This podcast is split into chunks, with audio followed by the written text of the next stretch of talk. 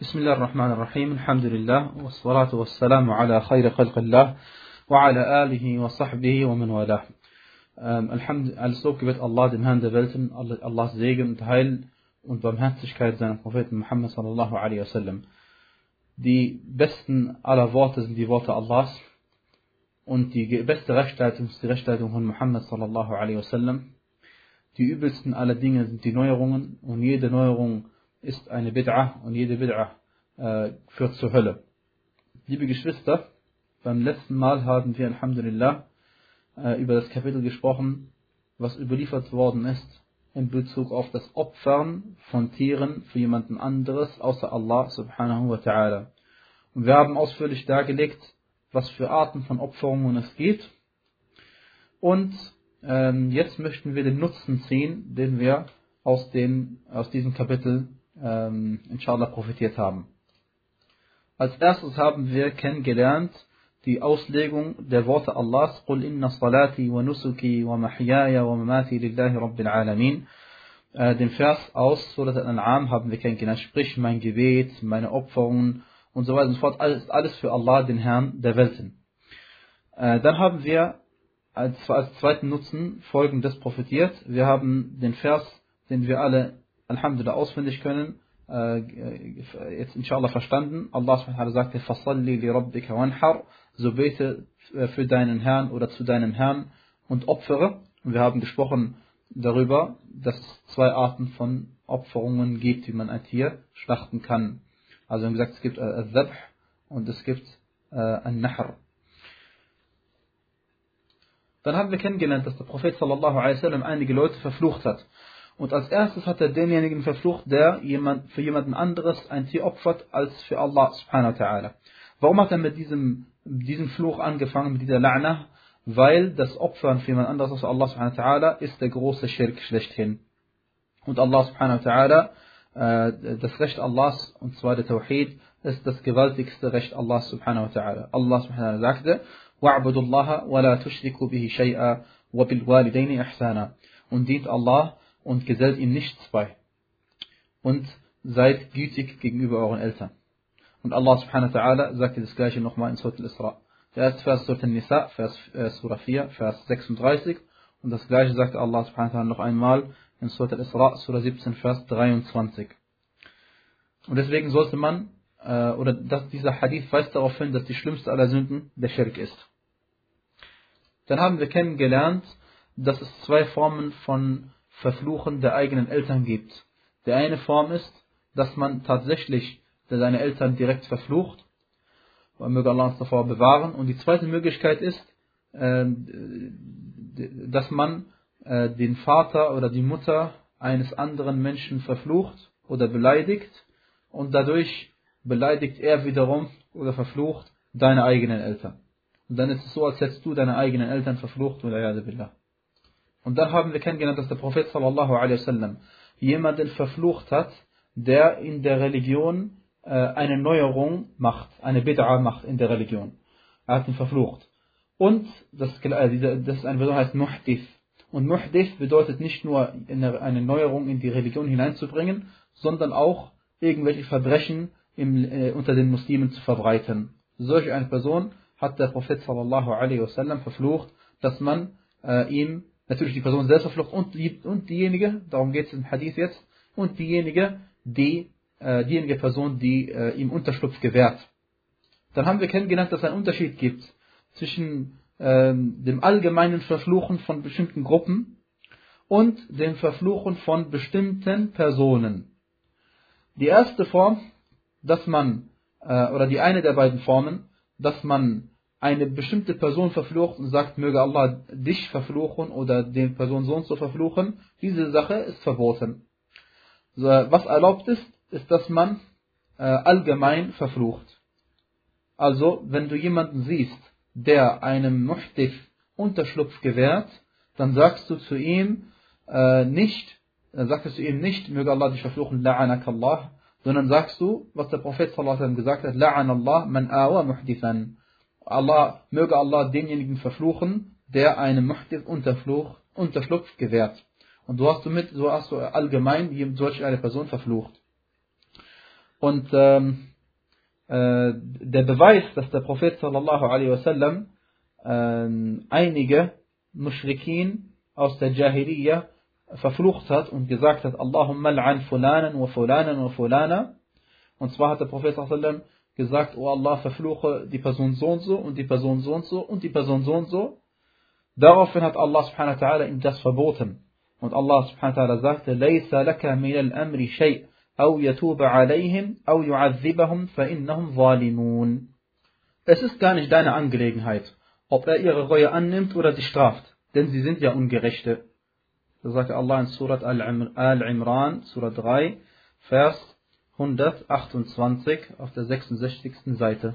Also ist es dir nicht gestattet, eine bestimmte Person, ein bestimmtes Individuum mit dem Namen so und so zu verfluchen.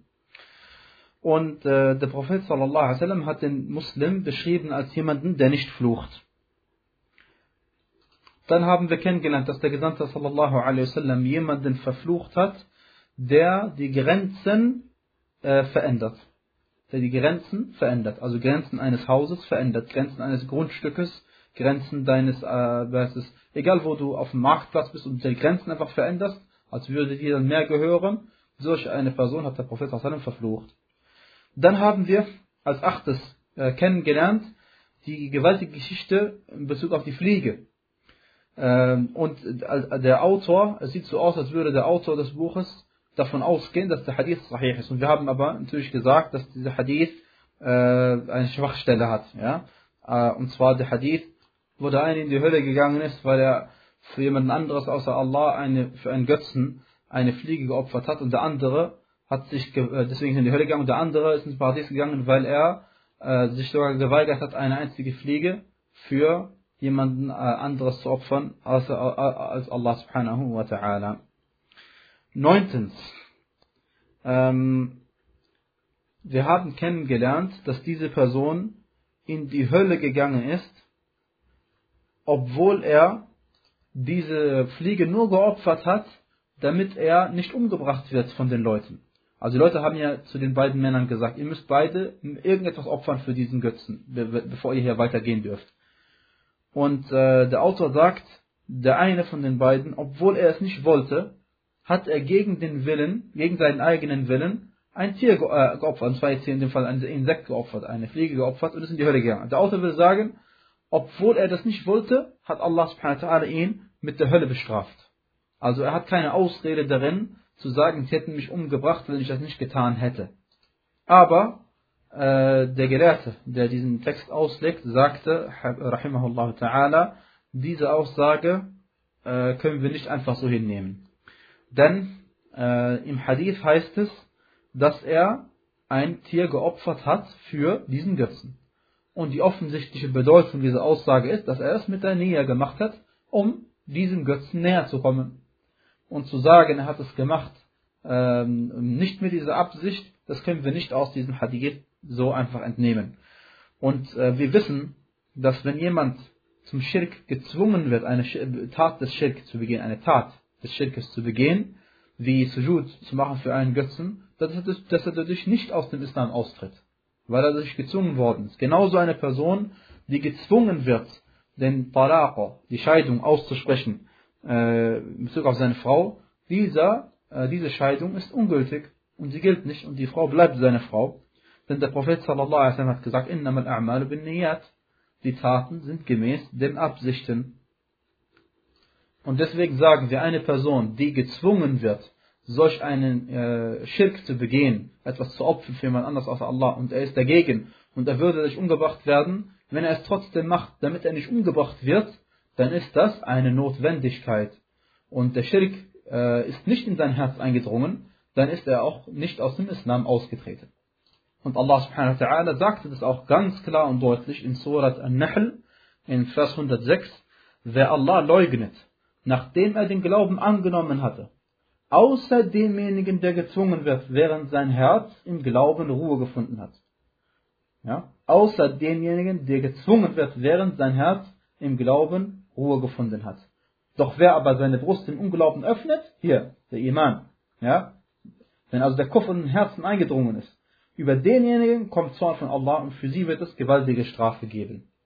So, da der Vers glasklar ist und eindeutig ist äh, äh, und der Hadith äh, nicht klar hervor, äh, nicht klar hervorgibt, ob diese Person die Absicht hatte, tatsächlich diesem Götzen näher zu kommen durch diese Opferung, sagen wir, der Hadith ist zweideutig, der Vers ist eindeutig, deswegen verstehen wir den äh, Hadith im Lichte des eindeutigen Verses.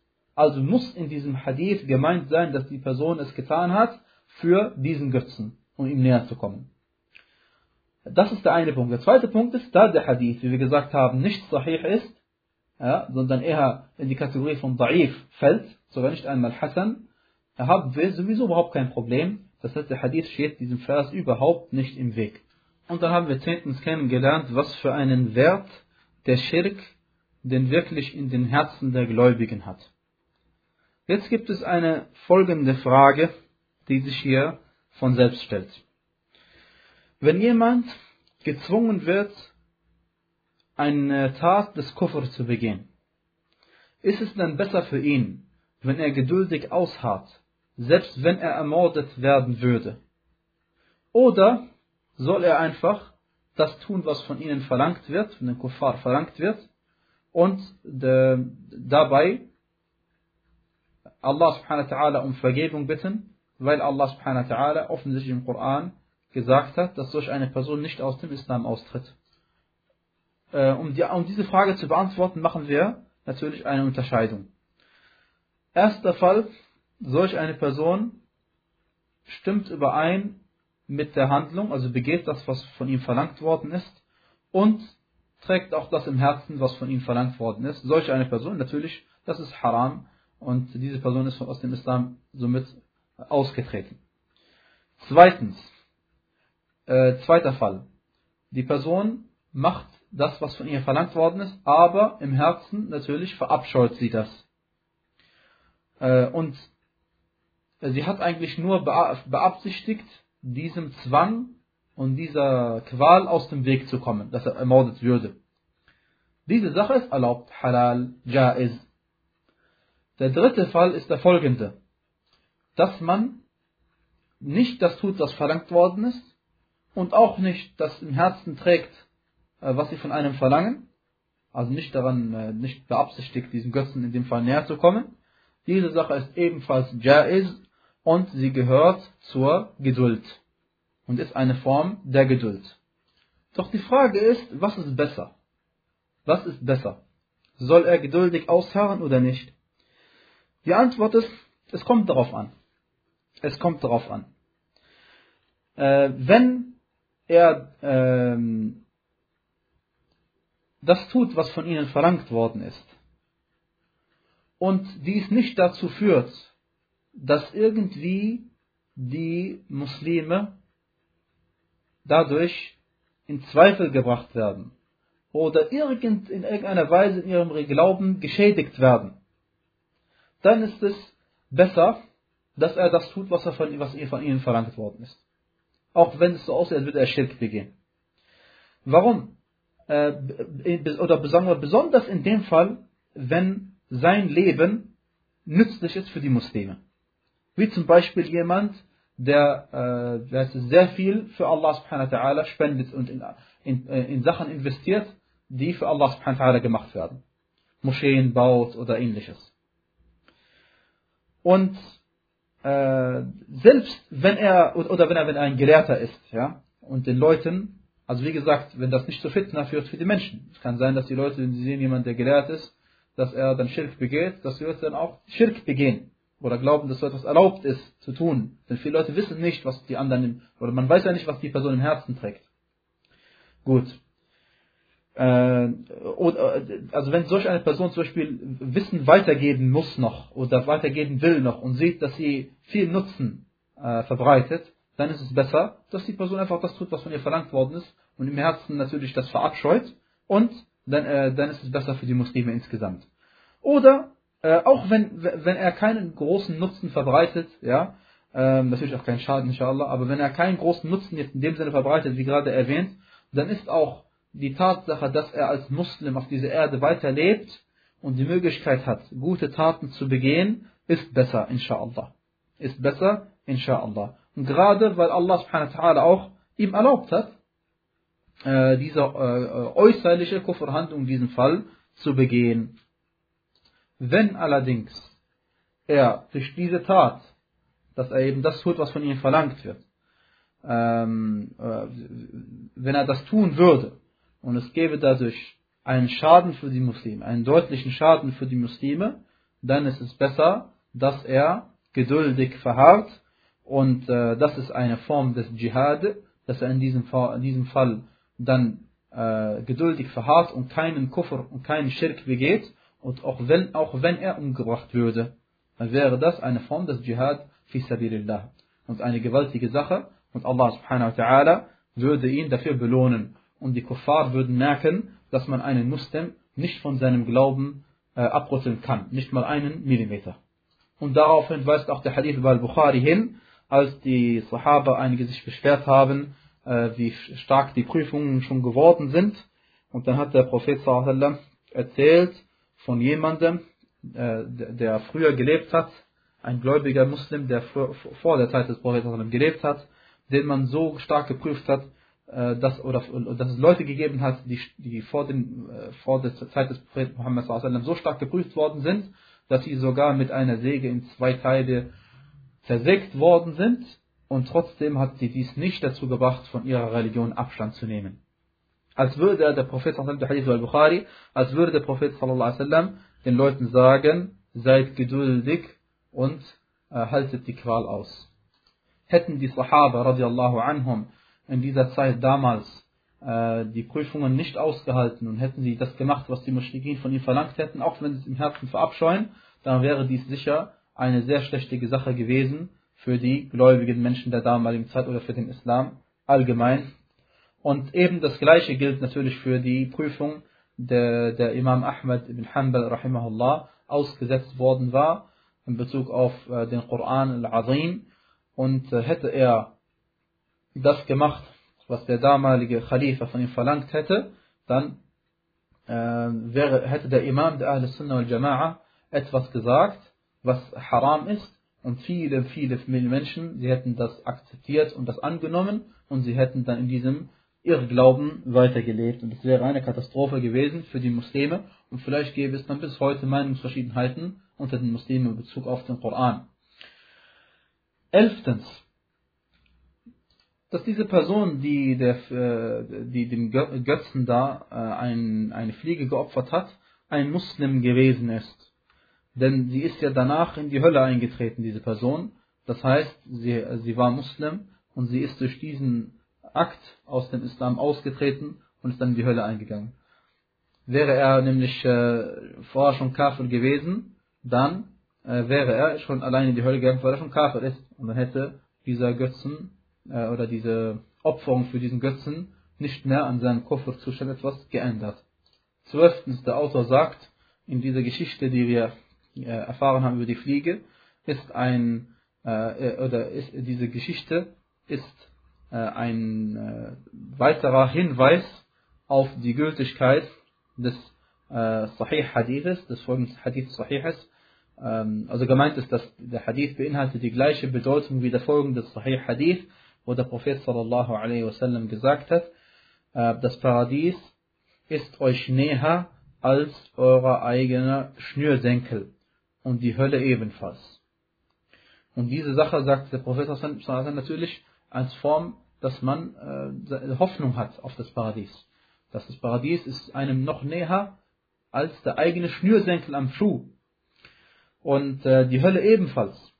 Und äh, das ist natürlich eine Form des, äh, der, der Angstmachung. Der Professor will, dass wir die Hölle fürchten, dass wir Allah subhanahu wa ta'ala fürchten und dass wir äh, eben den Sünden aus dem Weg gehen.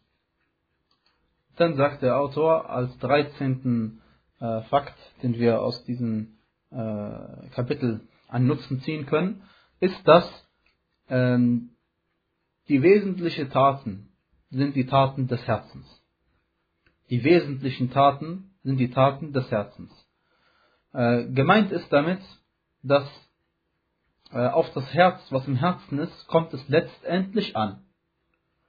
Wenn jemand in seinem Herzen Kufr trägt, dann wird auch das, was er sagt und was er tut, ähm, darauf basiert sein. Und wenn jemand in seinem Herzen Iman hat, dann werden auch seine Taten und das, was er sagt, auf dem Iman basiert sein. Und für die Taten, die man verrichtet, da kann es Zwang geben. Und für das, was man sagt, kann es auch Zwang geben. Aber in, dem, in Bezug auf das, was das Herzen trägt, da kann es keine Ausnahme geben, keinen Zwang geben. Keiner kann sagen, ich wurde gezwungen, zu, äh, Kufr zu, äh, im Herzen zu haben. Das gibt es nicht. Und deswegen muss man das Herz reinhalten und mit folgenden Dingen füllen, und zwar mit dem Iman, mit dem Glauben an Allah, seine Engel, seine Bücher, seine Gesandten, den jüngsten Tag, äh, die göttliche Vorherbestimmung, das Gute und das Schlechte davon und ähm, auch alles, was äh, alle anderen Taten, die, die, die im Herzen eigentlich verrichtet werden, wie Liebe, Angst, Hoffnung, Vertrauen, Hilfesuche und ähnliches. Und wenn man in seinem Herzen Krankheit hat, wie kann man dieser Krankheit aus dem Weg gehen? Ganz einfach, indem man zum Koran und der Sunna des Propheten sallallahu alaihi wasallam zurückkehrt und zur Sirah des Propheten sallallahu alaihi wasallam zurückkehrt, indem man kennenlernt, wie er sich verhalten hat, was er in welchen Situationen gemacht und gesagt hat, wie er Dschihad geführt hat, wie er Da'wah gemacht hat und so weiter und so, und so fort. Dies alles führt dazu, dass die Herzen gereinigt werden. طيب, Bismillah. Dann kommen wir jetzt zu einem neuen Kapitel. باب لا يذبح لله بمكان يذبح فيه لغير الله. Das nächste Unterkapitel lautet, man darf nicht an einem Ort für Allah opfern, an dem auch für jemanden anderes außer Allah geopfert wird. Der erste Vers, den der Autor erwähnt, sagte, er sagte, وَقَوْلُ اللَّهِ تَعَالَى لَا تَقُمْ فِيهِ أَبَدًا Stell dich niemals in ihr zum Gebet hin. Stell dich niemals in ihr zum Gebet hin. Was der Autor in diesem äh, Kapitel jetzt beabsichtigt, ist sehr vernünftig, nachdem er erklärt hat, dass man überhaupt nicht für jemanden anderes außer Allah opfern darf, hat er nun erklärt, dass wenn man für Allah opfert, darf man dies nicht einmal an einem Ort tun, an dem für jemanden anderes außer Allah subhanahu wa ta'ala geopfert wird. Und die Weisheit, die offensichtlich dahinter steckt, ist, da man, da man dann den Mushrikin, den Götzendienern, offensichtlich ähnelt und gleicht. Also, weil man den Mushrikin offensichtlich ähnelt und gleicht. Und das ist haram. Jetzt, äh, worauf bezieht sich der Vers? La taqum fihi abada. Stell dich niemals in ihr zum Gebet hin. In wem? In wem? In der Moschee. In welcher Moschee? Masjid al-Dirar. Masjid al-Dirar. Diese Moschee wurde gebaut äh, von einigen Heuchlern in Al-Madina al-Munawwara. Oder besser in Al-Madina. Äh, und Allah subhanahu sagte im 107. Äh, Vers von Surah At-Tawbah, Surah Nummer 9, Seite 204. Und es gibt auch diejenigen, die sich eine Gebetsstätte genommen haben, also eine Moschee genommen haben, in der Absicht der Schädigung und aus Unglauben und zur Spaltung der Gläubigen und zur Beobachtung für denjenigen, der zuvor gegen Allah und seinen Gesandten Krieg geführt hat. Sie werden ganz gewiss schwören, wir haben nur das Beste gewollt, doch Allah bezeugt, dass sie Führer Lügner sind. Allahu Akbar. Das sind gewaltige Verse. Dieser, diese Moschee haben die Heuchler gebaut, damit sie den Gläubigen schaden. Und äh, so heißt, deswegen heißt die Moschee die Moschee der Schädigung. Oder die, die Moschee der Schädigung. Zweitens haben sie die Moschee gebaut, damit sie ungläubig gegenüber Allah subhanahu sind. Al-Kufr billah. Denn in dieser Moschee äh, sind die Leute damit einverstanden, dass Kufr betrieben wird. Drittens. Sie haben die Muslime, die Gläubigen, spalten wollen. Indem eben nicht, also sich alle in Al-Quba, Masjid Al-Quba, der ersten Moschee in Medina, äh, oder in Islam überhaupt, damit sich nicht in Al-Quba alle versammeln, haben sie eine zweite Moschee gebaut, damit die Muslime dadurch gespalten werden. Der vierte Grund, warum sie diese Moschee gebaut haben, wie Allah subhanahu wa gesagt hat, und zur Beobachtung für denjenigen, der zuvor gegen Allah und seinen Gesandten Krieg geführt hat. Was ist damit gemeint? Es gab einen Mann, Abu Amr al-Fasiq, Abu Amr äh, der Frevler, ähm, er ist nach Ascham äh, gegangen und ähm, hat Briefe ausgetauscht, immer mit den Heuchlern in Al-Medina. Und dann hat er ihnen vorgeschlagen oder ihnen den Ratschlag gegeben, dass sie diese Moschee bauen sollen. Damit sie sich darin ähm, versammeln, um Pläne zu schmieden und den Gesandten sallam, zu betrügen und seine Freunde. Und dann sagte Allah subhanahu wa ta'ala über sie, Und sie werden ganz gewiss schwören, wir haben nur das Beste gewollt. Subhanallah. Und das ist die Art und Weise, wie die Heuchler ähm, vorgehen. Sie schwören und lügen dabei. Und Allah subhanahu wa sagte, Wallahu yashhadu innahum lakadibun. Und Allah bezeugt, dass sie Lügner sind. Und Allah subhanahu wa ta'ala, er ist derjenige, der die Herzen kennt. Und deswegen wissen wir, dass sie Lügner gewesen sind und dabei gelogen haben. Wenn diese Menschen ein Fünkchen an Iman im Herzen hätten und diese Verse gehört haben, dann hätten ihre Herzen dadurch erschüttert werden müssen. Sie hätten erschüttert werden müssen, weil sie wissen, dass da jemand gerade bezeugt und das ist Allah subhanahu wa ta'ala, dass sie gelogen haben. Und mit Gewissheit. Und sie können das nicht abschreiten. Sie können das nicht abschreiten, dass Allah die Wahrheit gesprochen hat, weil sie wissen es. Sie für sich wissen ganz gewiss, dass derjenige, der diesen Vers ausgesprochen hat, die Wahrheit gesagt hat. Was hält sie also davon ab zu, zu glauben? Ihr Kuffer, ihr Unglaube. Als Allah sagte, stell dich niemals in ihr zum Gebet hin. Niemals, also niemals, überhaupt niemals, auch nicht in Zukunft. Das weist darauf hin, dass diese Moschee äh, immer eine Moschee der Heuchler bleiben wird, natürlich solange sie existiert. Und dann sagt Allah subhanahu wa ta'ala bei die Moschee der gläubigen Menschen, ähm, eine Gebetsstätte, die vom ersten Tag an auf die Gottesfurcht gegründet worden ist, hat wahrlich ein größeres Anrecht darauf, dass du dich in ihr hinstellst.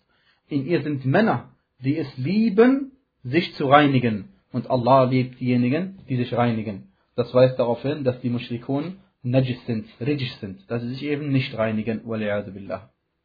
Und aus diesem Vers lernen wir, dass Allah subhanahu wa ta'ala jemanden lieben kann, wenn er will. Und die Liebe Allah subhanahu wa ta'ala ist unvergleichlich mit der Liebe eines Menschen zu jemandem anderes. Und hier haben wir eine Eigenschaft, die Allah subhanahu wa ta'ala zugeschrieben wird, an die wir genauso glauben, wie Allah subhanahu wa ta'ala es gesagt hat. Und jemand, der sagt, äh, dass Allah, wenn er jemanden liebt, dann bedeutet es, dass er für sie äh, etwas, ihnen etwas Gutes gibt oder ihnen vergibt oder ähnliches. Wir sagen, diese Auslegung ist falsch. Das, mag zwar sein, dass das ein, äh, eine Konsequenz seine Liebe zu etwas ist, aber diese Eigenschaft ist Allah subhanahu wa ta'ala mehr als einem Vers zugeschrieben und wir schreiben sie genauso Allah zu, wie Allah sie sich selbst zugeschrieben hat und sein Prophet Muhammad sallallahu alaihi wasallam und ebenso die Sahaba möge Allah mit ihnen zufrieden sein und sie zufriedenstellen. Warum hat dieser Autor jetzt diesen Vers erwähnt? Die Weisheit, die dahinter steckt, ist diejenige, und Allah subhanahu wa ta'ala weiß am besten Bescheid, dass diese Moschee, zwar eine Moschee ist, in der man Allahs gedenken kann, in der man beten kann, allerdings ist es eine Moschee, in der Allah subhanahu wa ta'ala gegenüber ungehorsam gehandelt wird. Deswegen ein Ort für einen Muslim, an dem Allah subhanahu wa ta'ala gegenüber ungehorsam gehandelt wird. Also Leute, die eine Ma'asiyah begehen, eine Ungehorsamkeit, eine Ungehorsamkeit, das ist ein Ort, an dem ein Muslim sich nicht aufhalten darf. Ein Ort, an dem gesündigt wird, ist ein Ort, an dem ein Muslim sich nicht aufhalten darf. Und das Opfern für jemand anders außer Allah ist eine Form des Schirk. Also darf man sich in dieser Sache, äh, in diesem Ort nicht aufhalten. Und äh, besonders äh, zum Beispiel die, ähm, äh, wenn das schon in der Moschee der Fall ist. Also wenn eine Moschee dir schon verboten ist, dass du dich daran aufhältst und darin betest, ja, äh, weil in ihr gesündigt wird, dann wie ist es dann in einem Ort, der äh, besser, äh, der noch schlechter ist als dieser Ort und äh, übler. Und das gilt örtlich gesehen. Und zeitlich gesehen gibt es genauso ein Verbot. Allgemein insgesamt ist es dir verboten zu beten beim Sonnenaufgang und beim Sonnenuntergang. Und wenn die Sonne im Zenit steht. Ja, das sind auch, das ist örtlich gesehen, äh, zeitlich gesehen. Das andere war örtlich gesehen. Dann erwähnt der Autor, möge Allah subhanahu wa ta'ala seine Barmherzigkeiten auf ihn herabsenden, ein Hadith über Thabit ibn al-Dhahak radiallahu anhu ardah. Er sagte, Nadara rajulun an yanhara ibla oder ibilan. Ein Mann hat ein Gelübde geleistet, ein Nether gemacht, dass er, also hat Allah versprochen, dass er ein Kamel opfern wird. Bibawana, also an einem Ort, der Bawana heißt.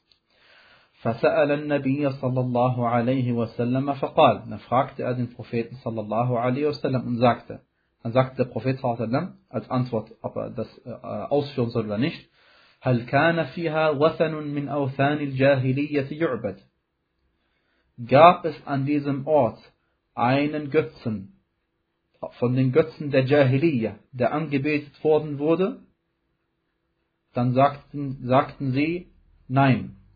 Die die Frage gehört haben, sagten nein. Dann sagte der Prophet sallallahu alaihi wasallam, فهل كان فيها عيد من أعيادهم fand dort irgendein Fest statt, irgendeines ihrer Feste statt. Dann sagten sie nein. Dann sagte der Gesandte Allah sallallahu alaihi wasallam, أوف بنذرك فإنه لا وفاء لنذر في معصية الله. Da sagt der Prophet sallallahu alaihi wasallam, leiste dein Gelübde oder erfüll dein Versprechen Allah gegenüber. Denn man darf kein Gelübde leisten oder kein Gelübde umsetzen oder kein Versprechen ausführen, wenn es eine Ungehorsamkeit Allah subhanahu wa ta'ala gegenüber ist. وَلَا فِيمَا لَا يَمْلِكُ ابْنُ Adam und auch nicht in Bezug auf Dinge, die, der, die dem Menschen nicht gehören. Und auch in Bezug auf Dinge, die dem Menschen nicht gehören. Dieser Hadith ist bei Abu Dawud und der Autor sagt, der Hadith ist bei Abu Dawud und die ähm, Überlieferungskette erfüllt ähm, die Voraussetzungen eines Hadith Sahihes bei Bukhari und bei Muslim. Und Ibn Hajar rahimahullah sagte auch in Al-Talkhis, dass der Hadith Sahih ist und der Hadith befindet sich auch noch anderswo. Fangen wir ganz einfach beim Hadith an. Äh, was ist Nether? Nether bedeutet in unserer Scharia, dass man, äh, dass jemand, äh, der Mukallaf ist, ja, dass jemand, der Mukallaf ist, sich selbst auferlegt, für Allah subhanahu wa ta'ala etwas zu tun, das eigentlich keine Pflicht ist. Diese Sache ähm, sagen die Gelehrten darüber, dass sie eigentlich ursprünglich gesehen makruh ist. Makruh. Und manche Gelehrte neigen dazu, sogar es zu verbieten. Denn der Prophet sallallahu alaihi hat es verboten. Und er sagte, La ya'ti bi khair. Es bringt nichts Gutes. وَإِنَّمَا يُسْتَخْرَجُ بِهِ مِنَ الْبَخِيلِ Es bringt nur etwas aus einem Geizigen heraus. Denn in Wirklichkeit äh, ist es nur so, dass man sich selbst etwas auferlegt, was eigentlich Allah subhanahu wa ta'ala einem nicht zur Pflicht gemacht hat. Und meistens ist es so, dass derjenige, der sich etwas selbst auferlegt zur Pflicht, äh, nachher es bereut und die Gelehrten aufsucht, hier und da, und nur versuchen will, irgendeine Ausrede zu bekommen, dass es doch erlaubt ist, irgendwie sein Gelübde nicht zu leisten, weil er nachher bereut und das Gelübde viel zu schwer für ihn ist. Und manche einfache Leute denken, dass Allah subhanahu wa ta'ala einem nur äh, diese Sache geben wird, die, die er sich wünscht, wenn sie für ihn ein Gelübde leisten. Und sie wissen nicht, dass Allah subhanahu wa ta'ala barmherziger ist als das. Und das, was er dir gegeben hat, Allah subhanahu wa ta'ala, das stand schon fest äh, 50.000 Jahre, bevor er Himmel und Erde erschaffen hat. So, dann fragte der Prophet also erst einmal, bevor er das Tier opfert, äh, in Bawana, der Ortschaft Bawana, fragte er ihn, gab es dort irgendeinen Götzen, der angebetet worden ist? Und auf Arabisch Wathan bedeutet irgendetwas, was angebetet wird außer Allah. Es ist egal, ob es ein Mensch ist oder ein Tier ist oder ein Stein ist oder ein Baum ist oder ähnliches. Und dann fragt er, äh, zur Zeit der Jahiliya, gab es, gab es irgendeinen Götzen dort, zur Zeit der Jahiliya, der angebetet worden war oder angebetet wurde. Äh, und die Zeit der Jahiliya wird deswegen Jahiliya genannt, weil es eine Zeit der gewaltigen Unwissenheit war, an denen die meisten Menschen kein Wissen hatten über Allah und über die Wahrheit an sich. Und dann fragt der Prophet, gab es dort irgendein Eid, irgendein Fest, was die Kuffar gefeiert hatten? was die Jahiliya-Leute, die Mushrikin dort gefeiert haben. Und Eid heißt deswegen Eid auf Arabisch, weil es immer wieder kehrt. Min Ada Ya'udu Eidan. Das heißt, das Eid wurde, heißt Eid, weil es etwas ist, was immer wieder zurückkehrt, also sprachlich gesehen. Die Frage ist jetzt, äh, ist es Pflicht für ihn gewesen, diesen Nether umzusetzen oder nicht? Äh, wir sagen, der Nether an sich war Pflicht. Der Nether an sich war Pflicht. Nur, sagt der Gelehrte in der Auslegung hier, ist es keine Pflicht für ihn, es unbedingt in Bawana zu machen. Und Allah subhanahu wa ta'ala weiß am besten Bescheid.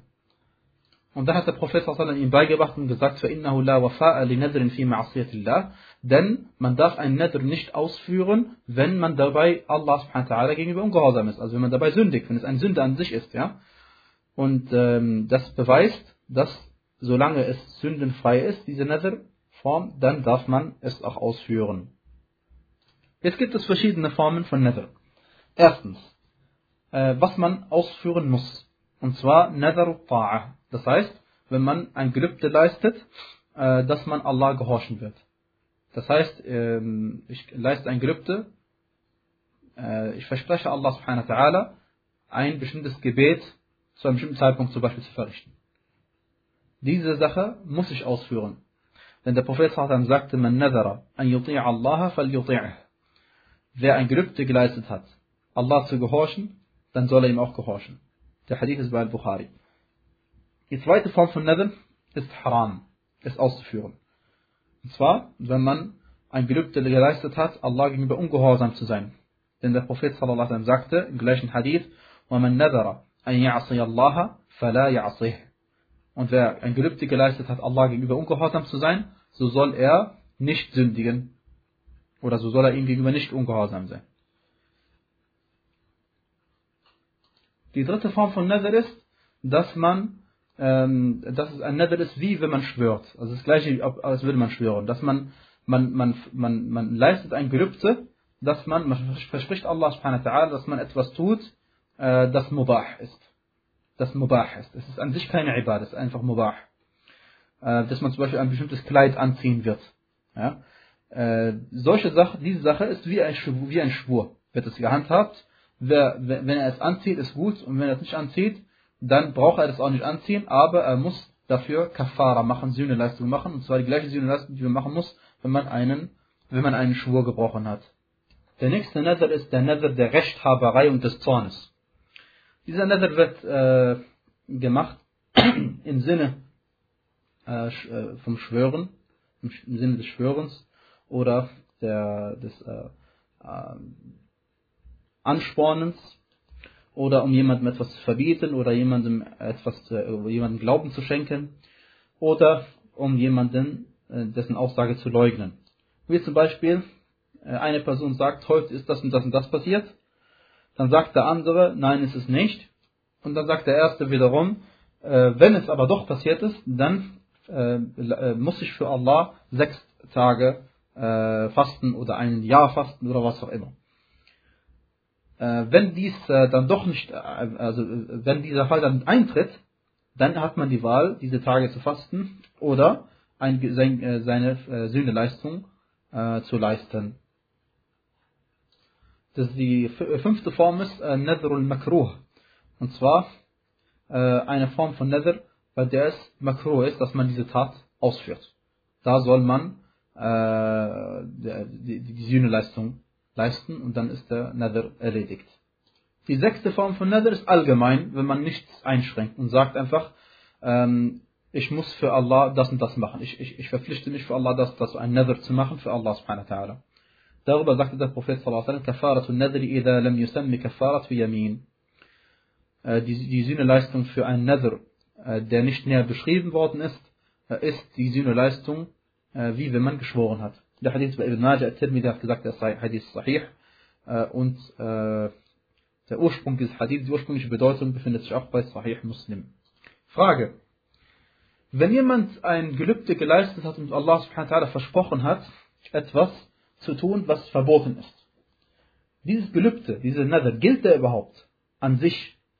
Gilt er überhaupt an sich? Ähm, die Antwort ist ja. Er gilt an sich schon.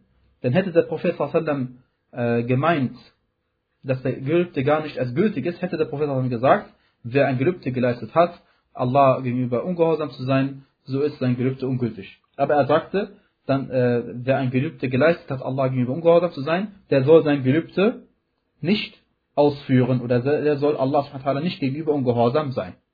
Und deswegen sind die Gelehrten unterschiedlicher Meinung, ob solch eine Person Kafara machen muss oder ob sie Kafara nicht machen muss. Und auch über Imam Ahmed rahimahullah gibt es zwei Überlieferungen. Manche Gelehrte haben gesagt, er muss keine Kafara machen.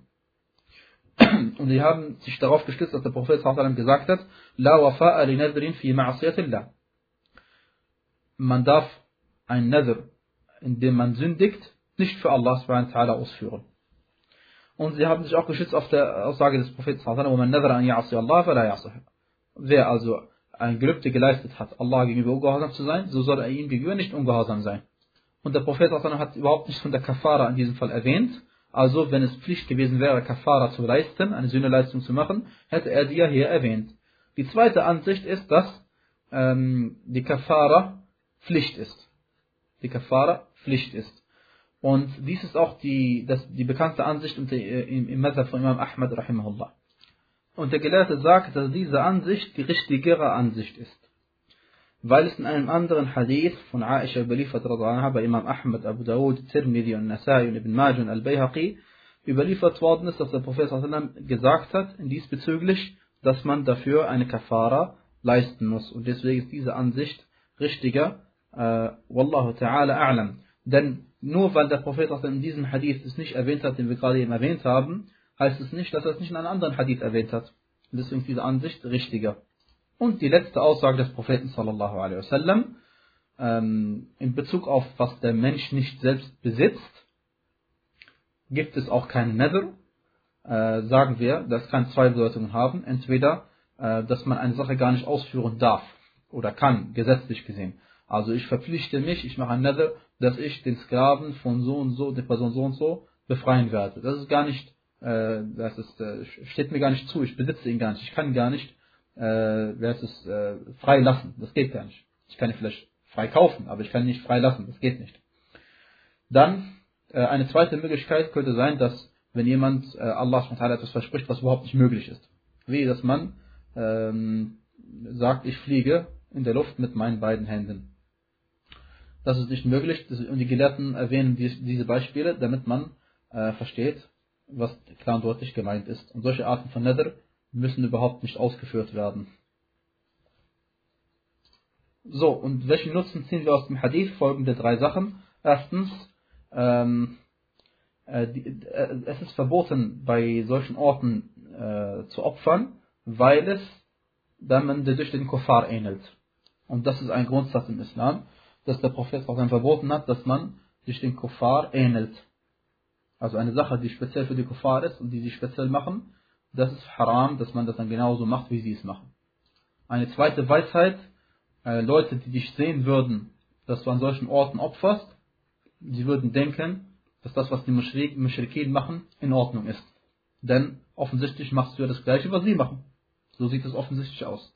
Und drittens, die Mushrikin fühlen sich dadurch gestärkt, weil sie sehen, dass andere Menschen, besonders Muslime, das gleiche machen, wie sie machen. Und dies ist das Gegenteil von dem, was Allah subhanahu sagt in Surah At-Tawbah, Vers 120.